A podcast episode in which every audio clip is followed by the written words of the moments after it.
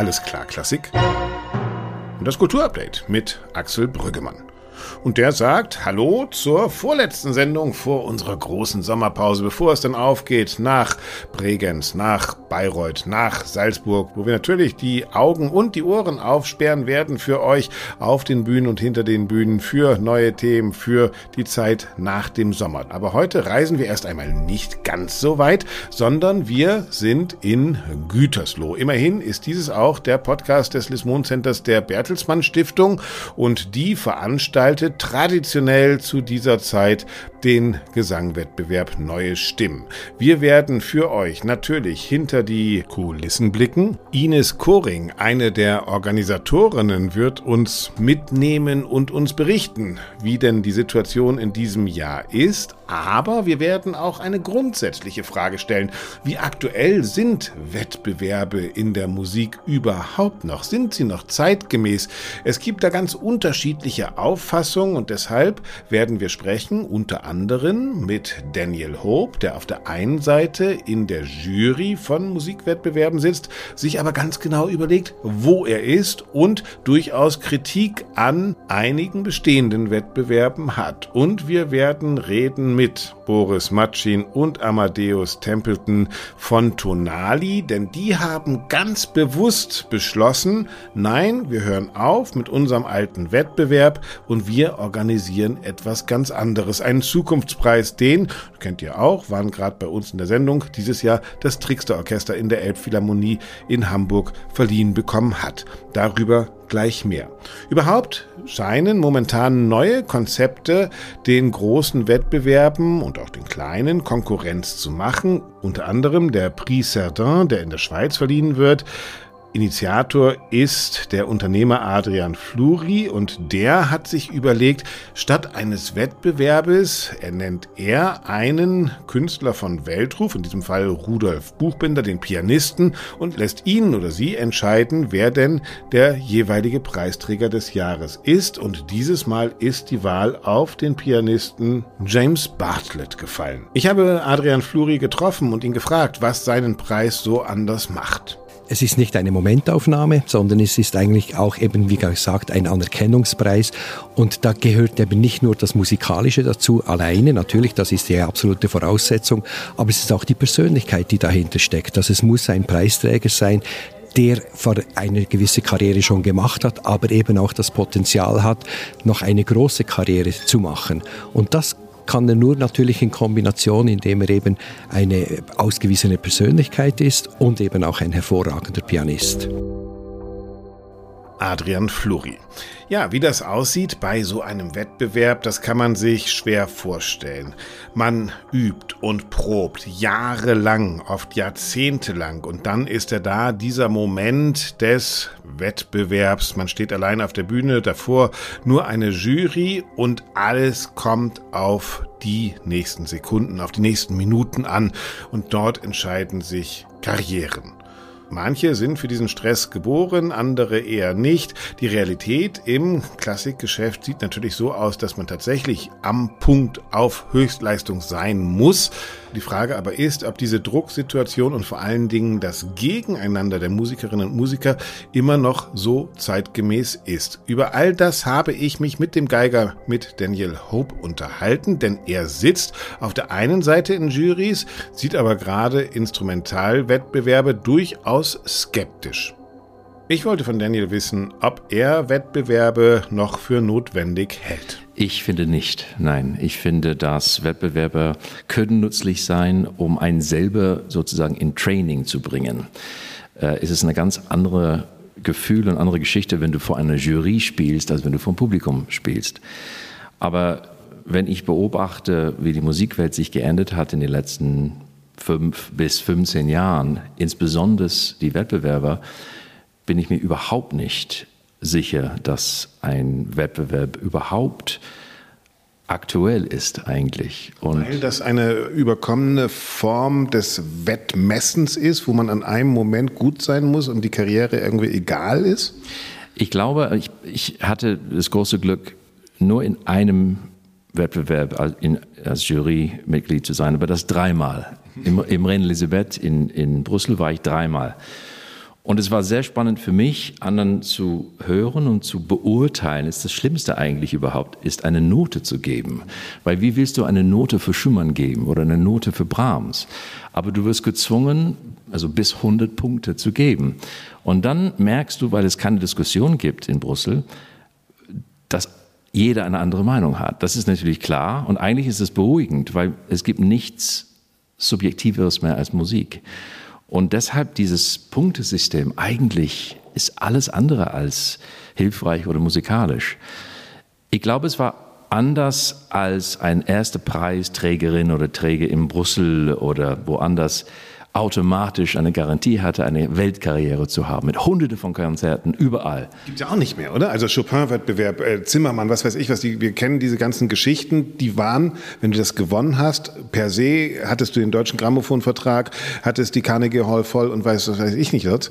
Aber das scheint ja auch kein Gesetz mehr zu sein. Überhaupt nicht. Und ich weiß, ich meine, ich, ich veranstalte auch selber, dass man sozusagen sich verpflichten muss, einen ersten Preisträger zu nehmen, bevor man überhaupt weiß, wer das ist, ist eigentlich nicht mehr spannend. Man möchte diese Person erstmal gehört haben und sagen, sie oder er will ich haben. Und das ist gänzlich weggebrochen. Das heißt also, diese, dieser Sinn, einen Wettbewerb zu machen, um sofort eine Karriere zu haben, was für viele Menschen auch geglückt ist, ist lange nicht mehr der Fall. Sogar seit zehn Jahren nicht mehr. Es gibt noch viele junge Künstlerinnen und Künstler, die genau das denken. Die denken, ich muss bei jedem Wettbewerb mitmachen, weil dann kann ich das in meine Vita schreiben und dann läuft es mit den Konzerten. Was wäre denn die Alternative? Was würdest du denen raten? Naja, was auch interessant ist, dass ganz oft habe ich bemerkt, in den großen Wettbewerben, erste, zweite, dritte Preisträger, hat einen großen Erfolg tatsächlich für ein Jahr gehabt und dann nicht mehr. Ist sogar fast versunken. Und dann fragt man sich, warum macht man das? Warum macht man diesen Stress? Ich glaube, als Künstler muss man sich treu sein. Man muss einen Weg finden, das zu verkörpern, woran man glaubt. Bei mir war es eine Nische, ich habe die zeitgenössische Musik für mich äh, entdeckt mit 15, 16 und in Kontakt zu Komponisten. Ich bin in diesen Weg gegangen. Später ging ich in anderen äh, Wege, aber das war sozusagen meine Leidenschaft. Und ich habe das so verfolgt bis zum geht nicht mehr. Ich habe Alfred Schnittke zu Hause geklingelt, obwohl ich ihn nicht kannte. Ich wollte ihn kennen, ich wollte wissen, wie geht das und wie geht man mit seinen Weg. Ich habe ihn davon nicht abbringen lassen. Und ich habe sozusagen dasselbe in die Hand genommen. Das ist leicht zu sagen jetzt, wenn man 25 Jahre zurückschaut. Aber die jungen Menschen heute haben noch mehr Chancen eigentlich als damals. Also durch die Netzwerke, durch die Verbindung, durch die Möglichkeiten, ein globales Publikum zu erreichen, sofort. Eigentlich hat man mehr Chancen als damals. Und deshalb, ich glaube, wie gesagt, ein Training zu haben. Man hat ein großes Programm, man muss es vorbereiten, man muss es gut über die Bühne bringen, sauber spielen, die richtigen Töne und so weiter und so fort. Als Training für einen selber, warum nicht?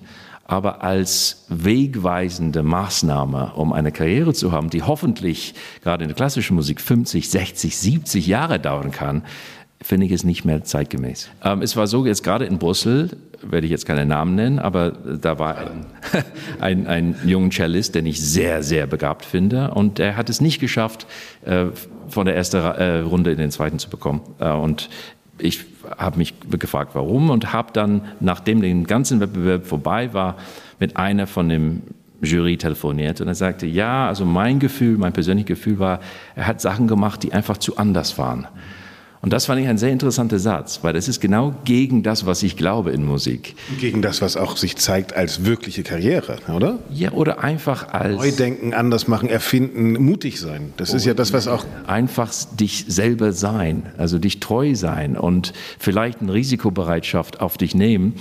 Was heißt vielleicht von acht von zwölf werden nicht überzeugt sein, weil du nicht einen Schema benutzt, um alle zufriedenzustellen, sondern du bist, wer du bist.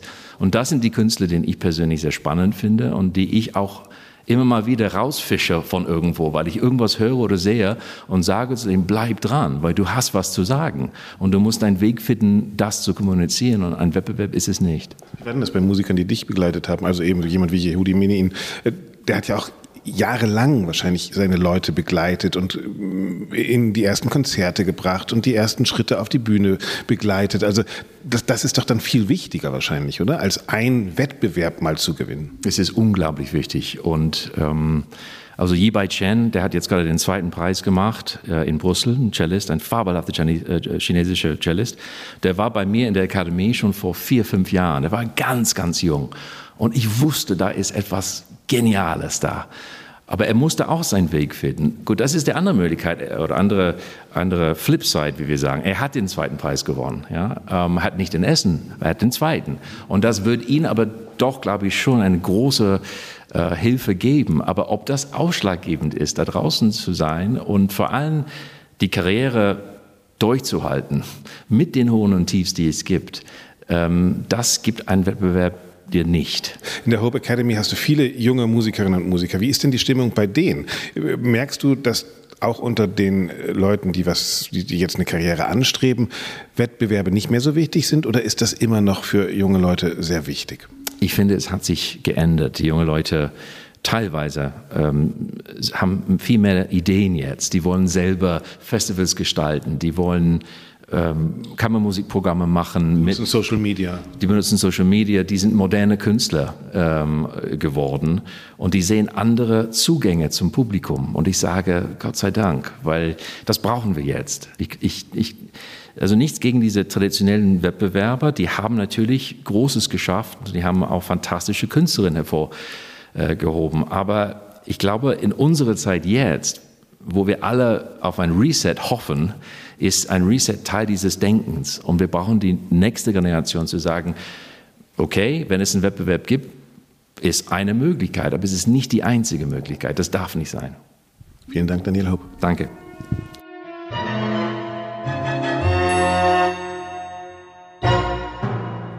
Ja, das war ein sehr differenzierter Blick von Daniel Hope auf die Musikwettbewerbe keine generelle Absage, aber durchaus Inspiration, den Musikbewerb an sich neu zu denken. Und das ist natürlich auch die Aufgabe immer von schon bestehenden Musikwettbewerben. Seit 1987 gibt es den Wettbewerb, den Gesangwettbewerb Neue Stimmen der Bertelsmann Stiftung. Eine der ersten Preisträgerinnen war Nathalie Stutzmann. 1989 war Vesselina Kassada war die Preisträgerin. René Pape kam auf Platz zwei.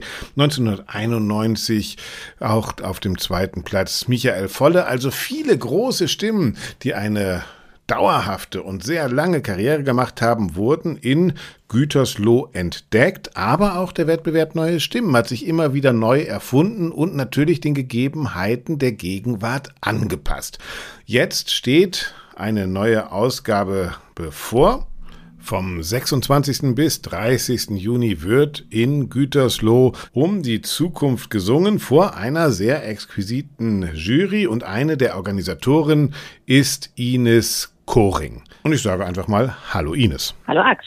Es ist wahrscheinlich wahnsinnig viel los bei euch. Was passiert so in den letzten Tagen vor dem großen Wettbewerb? Also es ist in der Tat bei uns wahnsinnig viel los. Und jetzt gilt es natürlich die ganze Organisation, also von äh, aktuellsten Ablaufplänen zu zuordnen, welche Zielgruppen wann, wie, wo äh, untergebracht sind, was zu essen bekommen, äh, von A nach B transportiert werden sollen oder selber laufen. Wie viele Stimmen gibt es denn überhaupt zu hören dieses Jahr? Also wir hoffen auf 35 okay. junge Sängerinnen und Sänger. Okay. Und es ist schön, die Sänger dann zu treffen und mit ihnen zu sprechen ja. und zu sehen, wie schauen die aus und sind die genauso wie auf den Fotos und den Videos oder haben sie Klingen sich verändert? sie vor allen Dingen auch so, ja, genau. Äh, äh, das, Klar, das ist die, natürlich der wichtigste Teil. Ja. Planung ist das eine, das, der, der, der Tunnel, der dann kommt und das Machen ist das andere. Und ihr macht das ja nicht das erste Mal, ja, ihr seid ja auch da schon routiniert und das wäre so meine Frage. Also in diesem Podcast, wir haben erstaunlich viele Stimmen in diesem Podcast, die sagen, da geht es nicht um Gesangwettbewerbe, sondern vor allen Dingen auch um Instrumentalwettbewerbe, die sagen, ah, ich weiß gar nicht, ob Wettbewerbe noch was bringen, ob die zeitgemäß sind, ob man das nicht überdenken muss. Ähm, der Wettbewerb Neue Stimmen ist so, ein, so, ein, so eine Institution, von der man sagen kann, wenn man zurückguckt, es gibt schon auch Gründe, die für Wettbewerbe sprechen, oder?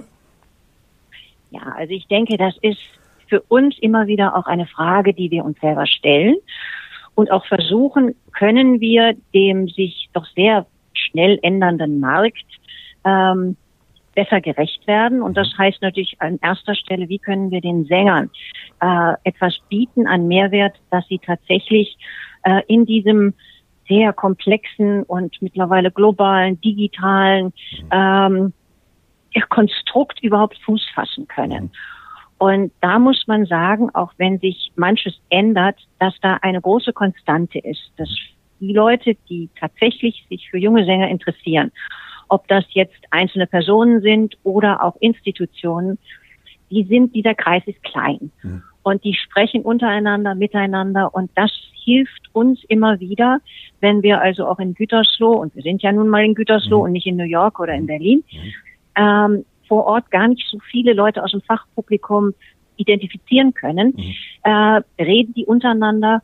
Äh, und es ist erstaunlich, welche große Anzahl an Teilnehmern, wie viele dieser jungen Menschen dann irgend, auf irgendeine Weise Fuß fassen. Und das heißt nicht immer gleich ein Engagement an der Wiener Staatsoper, das gibt auch. Mhm. Aber wenn ich so im Rückblick schaue, der letzte Wettbewerb, und das war ja im Jahr 2019, und danach wissen wir ja, war nicht wirklich eine einfache Zeit, konnten wir also allein zehn Sänger in, in Opernstudios mhm. ähm, mhm. hineinbringen. Also wirklich und, auf die Bahn für weitere Karriere ja, setzen. Ja, mhm. auch eine weißt du, das ist etwas, wo, wo man sich wirklich auch äh, vor Augen halten muss, auch wenn jeder junge Sänger sicherlich träumt davon, an der Met oder an der Wiener Staatsoper zu singen. Aber das Handwerk und den Alltag und auch die, ja, die, die Aufs und Abs und die Schwierigkeiten, die lernt man schon sehr viel und wahrscheinlich auch besser, wenn man in einem äh, einer Art Ensemble oder Opernstudio äh, für eine geraume Zeit dann auch ja mit anderen zusammenarbeiten kann. Es wird ja auch nicht leichter, ne? Also die Ensemble schrumpfen, für junge Sängerinnen und Sänger wird es immer schwieriger, auch an einem Kleintheater von Oldenburg oder äh, Halle oder was weiß ich was angenommen zu werden. Ähm, bei, was, äh, ein, ein großer Kritikpunkt von anderen an Wettbewerben ist immer, ja, es geht um den Besten und die Beste und wer kann man das entscheiden und was weiß ich was. Wenn ich äh, euren Wettbewerb angucke, ja, natürlich, bei euch gibt es dann auch eine Gewinnerin oder einen Gewinner. Aber was du eben schon gesagt hast, in der Jury sitzen äh, ganz viele ähm, Macher aus dem Musikbetrieb. Es kommen viele, was du eben auch gesagt hast, Fachgäste. Ist die Erfahrung so, dass das Gewinnen zwar schön ist, aber dass der Wettbewerb äh, Neue Stimmen auch dafür da ist, dass vielleicht der eine Intendant oder die eine Intendantin sagt, Mensch, die Sängerin, die eigentlich nur Dritte geworden ist, wäre aber genau das Richtige für mein Haus. Also, dass es gar nicht unbedingt immer darauf ankommt, wer ist jetzt Platz eins? Absolut. Also das ist sogar wenn man das in den ganzen Jahren sich so vor Augen hält, ist das häufig so, dass also natürlich die Preisträger äh, ihren Weg machen, manche auch nicht, auch wieder aufhören.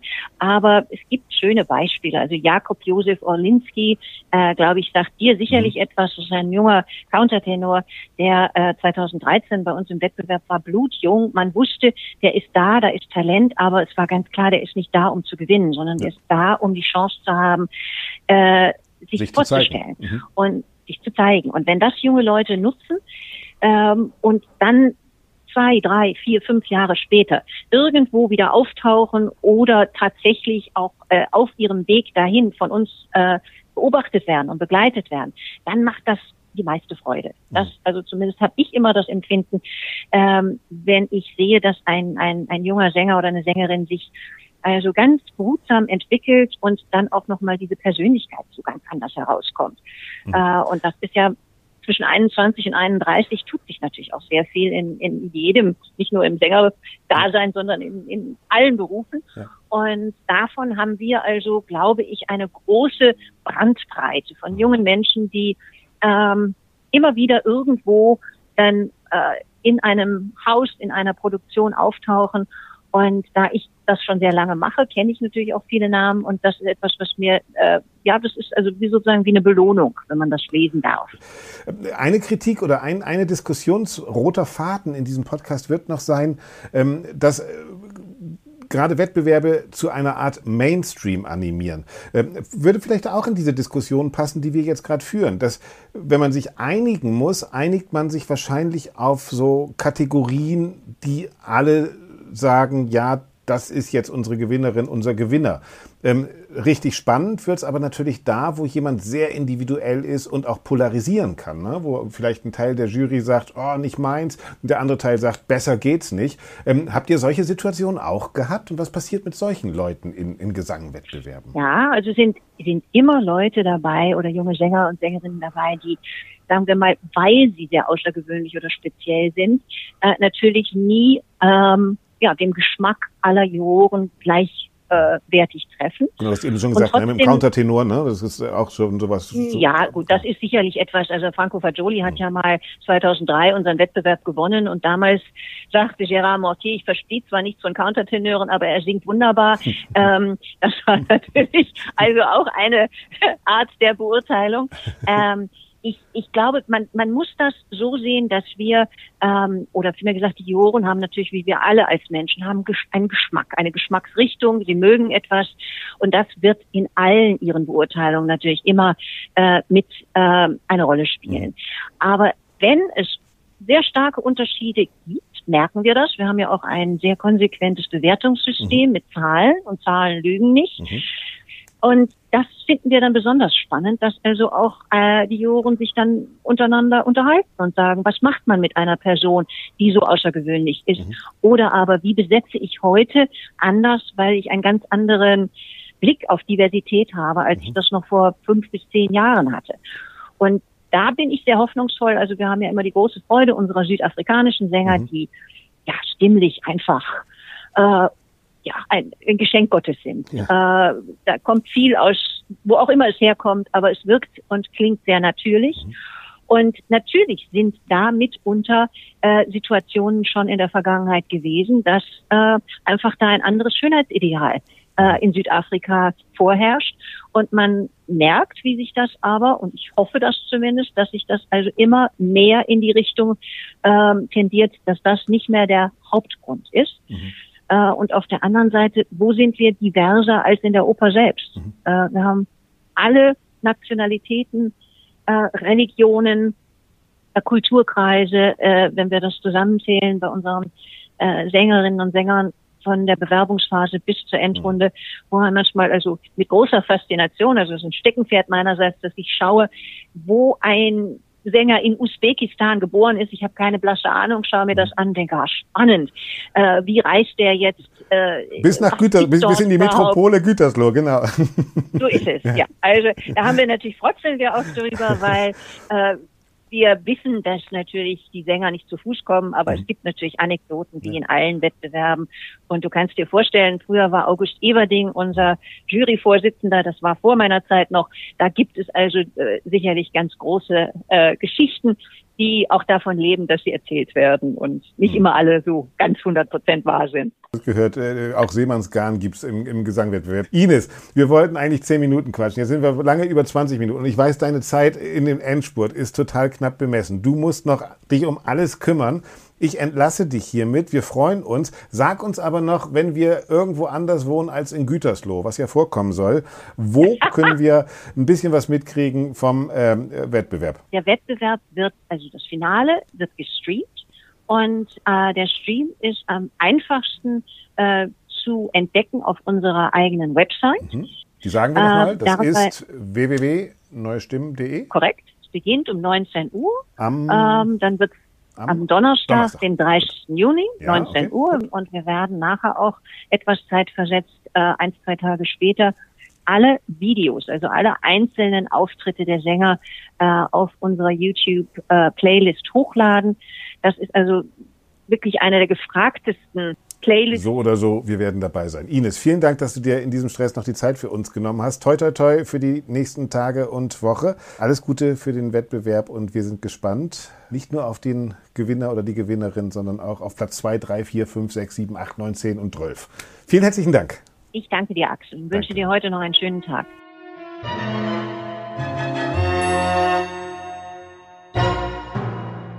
Ja, ihr habt gehört, ihr könnt dabei sein bei neustimmen.de am 30. Juni das große Finale oder alles nachschauen auf dem YouTube-Channel. Gérard Mortier, August Everding saßen in der Jury, die Grand Seigneurs. Inzwischen ist auch die Jury des Musikwettbewerbs Neue Stimmen wie soll man sagen, geupdatet. Wir haben 50-50 zwischen Männern und Frauen. Unter anderem dabei sind dieses Jahr Elisabeth Sobotka von den Bregenzer Festspielen, designierte Intendantin der Staatsoper in Berlin, Eva Maria Wieder von den Salzburger Festspielen, Sophie de Lind, die in Amsterdam das Opernhaus als Intendantin leitet Bernarda Fink, die Sängerin, und bei den Herren Dominique Mayer, ehemaliger Intendant der Wiener Staatsoper, heute an der Mailänder Scala, Brian Dickey, den wir unter anderem vom Glenburn Festival kennen, Bernd Löbe, der Intendant der Oper in Frankfurt, der parallel auch die Festspiele in Erl betreut.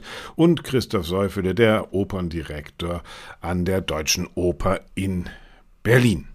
So, so viel zu den guten Seiten von Wettbewerben. Jetzt wollen wir das Ganze noch einmal kritisch beleuchten und zwar mit den beiden Jungs von Tonali. Tonali hat bislang immer auch Wettbewerbe abgehalten, sie sehr elaboriert mit dem Publikum verbunden, ist aber zu dem Entschluss gekommen, nee, wir machen das jetzt alles anders.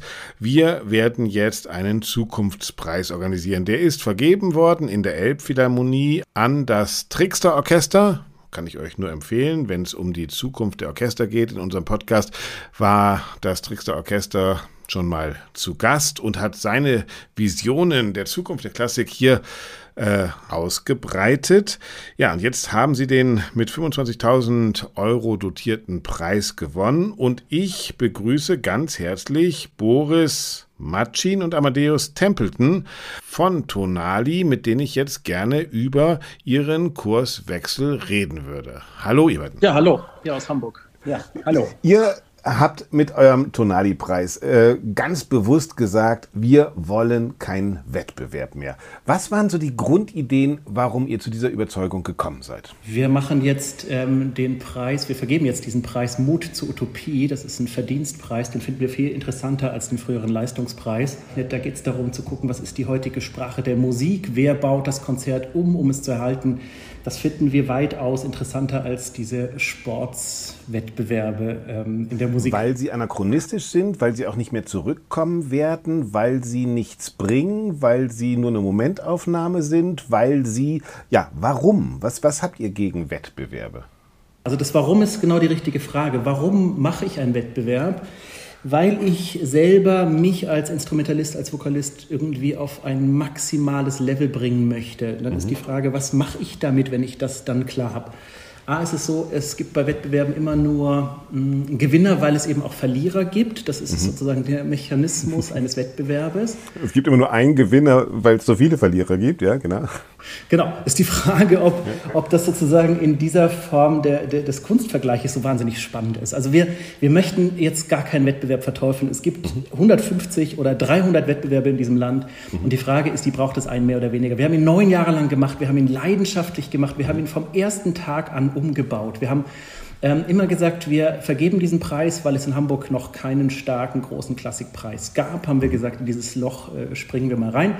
Dann haben wir äh, die Superlativen bedient. Wir haben die Deutsche Kammerphilharmonie als Begleitorchester fürs Finale gehabt. Wir waren in der Elbphilharmonie zuletzt. Wir haben 30.000 Euro an unter 21-jährige Spitzenmusikerinnen vergeben. Wir haben ähm, ein Netzwerk aufgebaut, wodurch wir die Leute in die ganze Welt nachher gebracht haben. Da ist sozusagen ganz, ganz viel entstanden.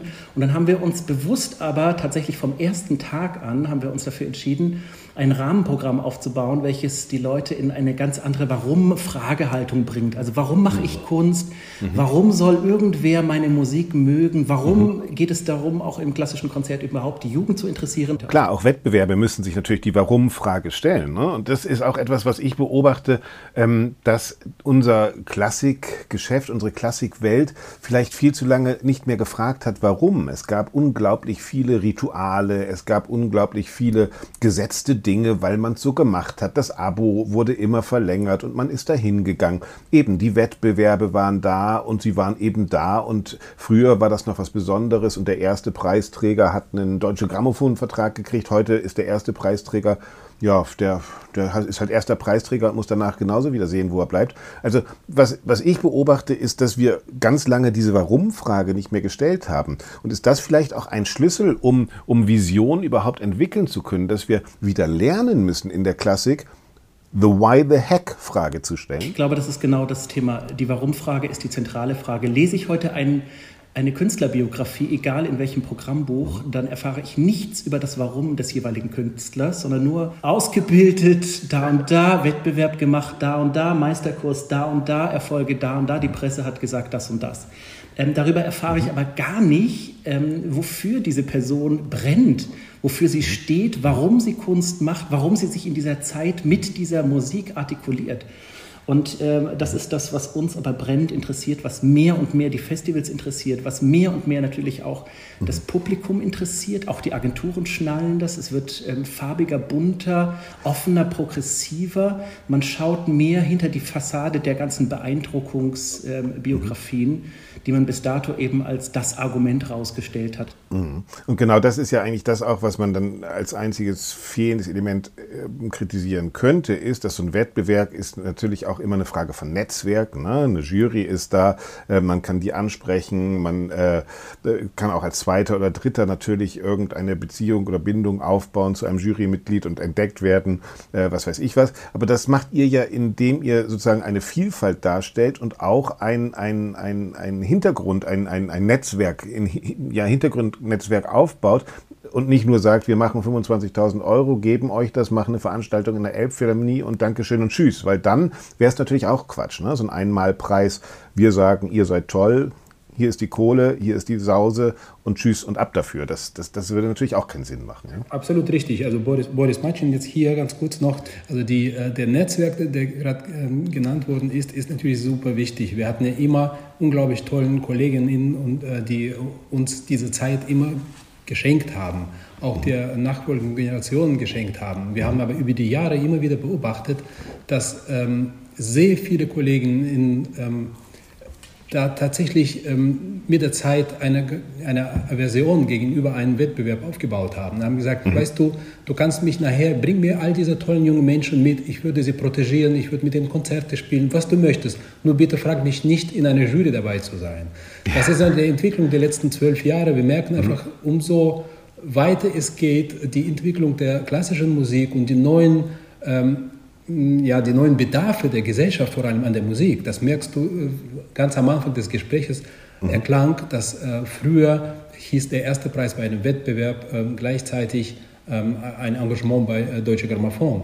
Mhm. heutzutage weiß man nicht, wo bleiben die ganzen ersten Preise. Mhm. Das ist tatsächlich genau. so. Das ist fast schon ein Garant, nicht genommen zu werden, weil erster Preis zu gewinnen bedeutet, du bist so Allrounder, dass du überall allen gefällst. Das heißt, dieser mhm. eckige, dieser kantige, dass das, was wir alle suchen. Das ist wie Abitur mit 1,0 zu machen. Das waren auch die, mit denen man auf dem, auf dem Pausenhof nicht gespielt hat. Ja. Richtig. Also das heißt, das geht durch den Juryfilter gar nicht durch. Und da ist mhm. keiner daran schuld. Das, ist, das liegt in der Sache selber. Weil wenn wir für, vor 100 Jahren Arthur Rubinstein bei einem Wettbewerb äh, bekam ersten Preis und er hat im Finale Chopin-Etüde gespielt und hat selbst geschrieben, dass er quasi komplett ganze linke Hand einfach erfunden hat, weil er es sich vergessen hat. Und mhm. hinterher hat man ihm gesagt, was für eine interessante Interpretation dieses Werkes. Mhm. Weil wir haben natürlich das nicht jeden Tag, hundertmal pro Tag gehört haben von verschiedenen Interpreten via äh, Spotify oder CDs oder, oder, oder. Mittlerweile äh, Schritt links, Schritt rechts äh, heißt im Wettbewerb und das, das kannst du auch nicht verhindern, weil da sitzen mhm. tolle Kollegen, sieben Stück oder zwölf Stück am Stück und die sagen, ja, was sollen wir machen? Der hat hier Fehler gemacht. Also, oder er hat hier nicht so Legato ausgeführt, wie es bei Beethoven steht, mit der Punktfelder. Also mhm. raus mit dem. Und ja, hinterher klar. kommt aber ein Agent, sagt er, wisst ihr, ich habe mir alle zwölf Kandidaten angehört und den, den ihr in, in zweite Runde rausgeworfen habt, den nehme ich. Mhm. Ja, genau. Weil, ne? Und das ist genau diese Entwicklung der Wettbewerbe, wo wir merkten, dieses Miteinander, das, was uns so interessiert, äh, lebt da nicht mehr, sondern da ist abgekapseltes Gegeneinander. Und letzten Endes der Wettbewerb oder dieser Konkurs äh, in seinem äh, Ursprung ist ja dieses Miteinander laufend, irgendwo hin zu einem genau. Ziel gemeinsam streben. Ihr habt es ja schon gesagt, es gibt 200, 300 Wettbewerbe. Ähm, wenn der Wettbewerb sich auch die Frage von warum und was will ich stellt, ist ja vielleicht das auch eine Bereicherung zu dem, was ihr macht. Oder glaubt ihr, dass Wettbewerbe tatsächlich so aus der Klassik des 19. Jahrhunderts sind und dass man 2022 sagen muss, ähm, ja, ehrlich gesagt, wenn wir, wenn wir mal ganz ehrlich sind, brauchen wir das Zeugs nicht mehr? Wir wollen beide antworten. Ich, ich sage nur einen kurzen Satz dazu. Ich, äh, wir sind ja beide studierten Cellisten haben beide natürlich Wettbewerbe selber als junge Menschen gemacht.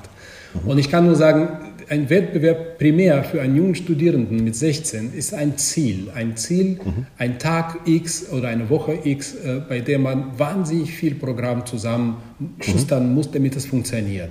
Und das ist natürlich. Was ja auch gut sein kann. Na, man, man darf das nicht vergessen, das äh, rein Instrumentale, zumindest im Bereich, ist ja einem äh, Leistungssport äh, ähnlich. Mhm. Nur was, was, was, das ganze Bewegungsabläufe von Fingern und äh, Händen miteinander und natürlich das künstliche Expressivität.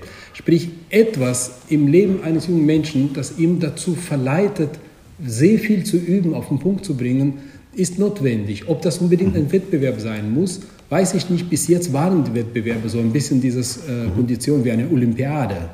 Aber ich habe das Gefühl, äh, man müsste irgendwie ein Forum schaffen, in dem man sagt, wir brauchen ein neuer, neuer Typus Wettbewerb. Ich bin da vielleicht noch ein Ticken radikaler. ich, ähm, ich würde mal so sagen, ich wünschte mir, Wettbewerbe wären passé. Mhm.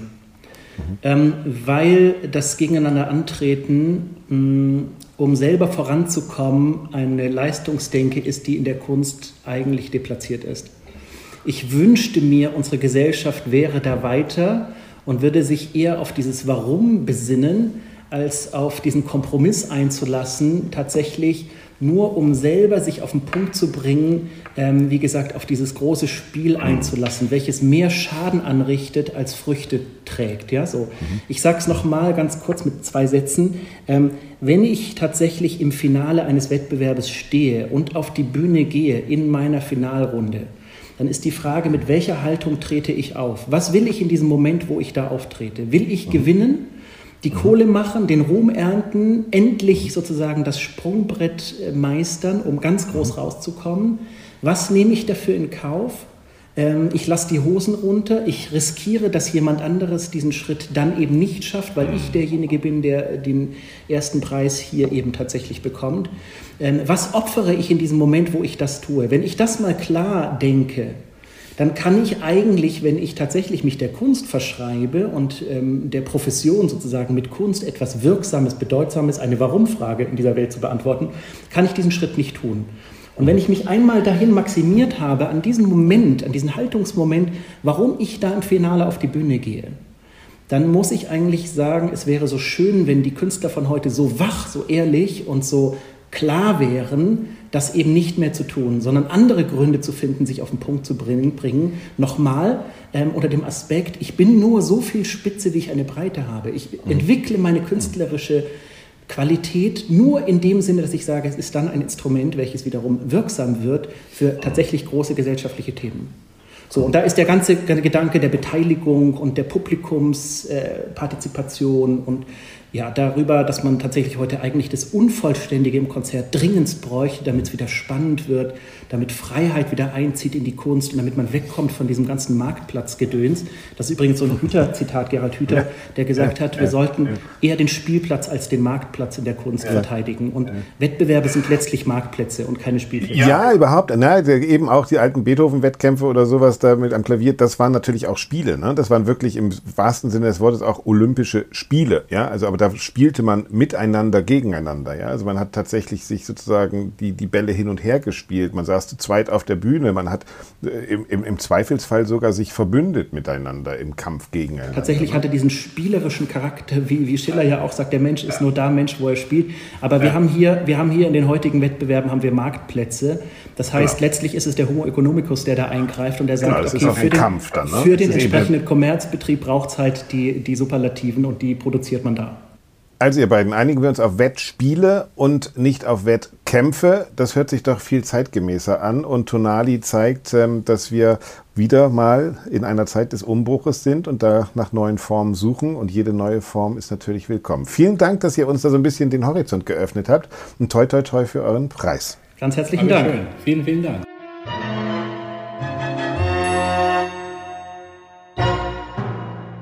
Ja, das waren die Jungs von Tonali. Durchaus kontrovers und jetzt bei mir wie immer am Ende, wenn es am schönsten wird, Dorothea Gregor. Hallo Doro. Hallo Axel. Grüß dich. Wir haben schon gehört, ihr seid in Gütersloh ziemlich im Stress, neue Stimmen. Äh, läuft jetzt an. Äh, bist du auch Kopf unter Wasser oder hast du noch Zeit zum Atmen? Nee, also grundsätzlich bin ich gar nicht im Stress. Einfach mal so aus, aus grundsätzlichen Erwägungen. Niemals. Never Niemals, ever. genau. Ähm, nein, ich glaube, so eine, so eine Woche, das ist natürlich für uns Großveranstaltung und ähm, viel zu bedenken. Und alle sind involviert, ich natürlich auch. Ähm, ich glaube, man kommt da am besten mit einem gewissen stoischen Optimismus durch. Und das versuche ich mir jetzt so die Woche anzueignen. Und ja, im Vorfeld ist immer viel zu tun. Manches ist ein bisschen holprig, aber ich denke, das wird eine schöne Woche. Ah, Das kann ja auch Spaß machen, oder? Ja, Wenn man so genau. in so einem Tunnel ist von so einem Wettbewerb, dann ist es ja Ja, und ich finde es auch so geil. schön, weißt du, dann kommt das Orchester, dann kommen die Sänger, dann kommen diese Theater-Peoples da und ach, es ist einfach, ja, Ja. ist einfach auch eine schöne Abwechslung. Ist schon auch schön. Ja, Genau. mhm. Hattest du trotzdem Zeit, die Klassikwoche ein bisschen anzuschauen und auf dich wirken zu lassen? Was, was, was ist dir aufgefallen? Ein klitzekleines bisschen, ja. Also mir ist aufgefallen, ich habe nicht, nicht so wahnsinnig viel verfolgt oder nicht so nicht so intensiv viel wie in manchen anderen Wochen. Mir ist aufgefallen zum Thema Wettbewerbe übrigens oder Preisverleihungen. Axel, wir müssen über den dein ungeliebtes Thema und meins ja auch, aber über den Opus Classic sprechen. Ah, na, ja, okay. Nein, bitte nicht, bitte nicht. Nein, Hilfe. also nicht, nicht so grundsätzlich Für vielleicht. 50 Euro kriegen Sie eine Nominierung. Yeah! Ja? Ja, genau. Man kriegt für 50 Euro eine Nominierung. Ich bin Ja. da drauf gestoßen in meinem, auf meinem Social Media Feed. Da hat ein Sänger, also Christian Elsner, hat äh, gepostet. Der ist auch irgendwo in irgendeiner Kategorie, mindestens in einer vermutlich nominiert und hatte einen Link geschickt und da habe ich mir das auch mal angeguckt. Ich weiß nicht, ob du das schon gesehen hast, aber ich war wieder so erschlagen. Ich habe natürlich als erstes geguckt Sängerin und Sänger des Jahres und Ja. ähm, habe mir wieder so gedacht, so mein Gott, wer ist denn nicht dabei? Wäre das vielleicht kürzer? Ja, Nominierung. Ich meine, Nominierung heißt in diesem Fall wirklich nur, Sie haben die Startgebühr bezahlt. Ich habe das hier offen. Dirigent des Jahres. Nominiert sind Philipp Amann, Giovanni Antonini, Howard Amann, Daniel Barenboim, Andrea Battistoni, Inga Bergby, Tibia Berglund, Frieda Bernius, okay, Frieda danke. Bernius, Herbert Blomstedt, Fabrizio Ja. Maria Ciantati, Daniel Kohn, Dan- Theodor Korenzis, Stanley Dodds, Gustavo Dudamel. Das geht, das, das ist, das ist nur der Anfang. Es sind, warte mal, ich guck mal. 1, 2, 3, 4, 5, 6, 7, 8, 9, 10, 11, 12, 13, ja, ich würde mal sagen 20, 40, 60, roundabout 60. 60 Nominierte. Also auf der, We auf der Webseite von, vom Opus steht, ähm, in 27 Kategorien sind mehr als 600 Nominierungen eingegangen. So, Das kannst du jetzt rechnen. Witz. 600 mal Ja. 50, wenn wir jetzt mal von der unteren Zahl 600 ausgehen, sind 30.000 Euro. Für den Verein zur Förderung der klassischen Musik oder so ähnlich heißt das, ne? Mit einer super Abkürzung. Hm, gibt, ja, es gibt eine Abkürzung hier. Wie heißt das? Warte mal. e.V. e.V., Hauptsache das e.V. jetzt, Ja, genau. e.V. Und ähm, so, und ich habe hab da auch nochmal nachgelesen. In welchem Verein sind Sie denn so? Ich bin im e.V. Ja, du, ich bin sowieso, ich bin sowieso alles, was ich Ja. mache, ist gemeinnützig. Das ist sowieso klar. Ja, absolut. Ja. Ja. Gut. So. Also gut. Also das, Nein, das hört aber, sich alles. Ja. Aber um das nochmal zu sagen, ähm, kurz Axel, ähm, es sind ja nicht nur die 50 Euro äh, Gebühr, Nominierungsgebühr. Ach so. Ja, nee, warte mal, vielleicht ist das nicht richtig gerechnet, weil da steht auch, dass man bei Mehrfachnominierungen in Mehrfachkategorien nicht mehrfach die 50 Euro bezahlt. Egal, komm, ist egal. Aber doch- ist- es müssen äh, zwei, heraus, zwei herausragende Rezensionen, die muss man da auch einreichen. Hm. Und dann denke ich mir, was, was ist denn das für ein, für ein Wettbewerbskonzept? Kriterium. Ja, wo ist das? Klassik begeistert oder was? Ich schreibe mir meine Rezension selbst. Ja, ist du, nochmal, es ist, ich, ich habe mich über dieses Thema so oft aufgeregt. Ich habe, äh, ähm, es gibt in Österreich diesen schönen Satz, das ignorieren wir nicht einmal, ja. Ja, Äh, ich glaube, der ist von Karl also, Valentin. ja, genau. Ich, ich ich weiß, ich bin ja gerade beim beim äh, Dokumentarfilmfestival, Deutschen Dokumentarfilm, und da gibt es drei Filme, die nominiert werden. Und zwar aus, da werden viele vornominiert, das weiß man aber nicht, und drei werden am Ende nominiert. Und da hat auch niemand 50 Euro vorbezahlt. Und das ist ein seriöser. Ach komm, weg. Egal. Okay. Ähm, sag mal, apropos Geld, äh, 7,5 Millionen. Hast du die zufällig auf deinem Konto liegen? Nee, auch nicht in der Dann könnte ich dir was, was sollte ich damit tun? Ja. Ja, die, die, die, die Loft von, von Anna Netrebko ist steht zum Verkauf in New York, weil Netrebko sagt, äh, New York wird wohl nichts mehr mit Peter Gelb, äh, dem Intendanten der Met, Mhm. und zum Verkauf steht für 7,5 Millionen Euro ihre Wohnung. Ja, war, Aber hast du das auf ImmoScout gesehen oder was? Auf Imo Scout, ja. Auf Norman Liebrecht Imo Scout. Genau. Ach so, okay. Aber ähm, ja, ist das klug?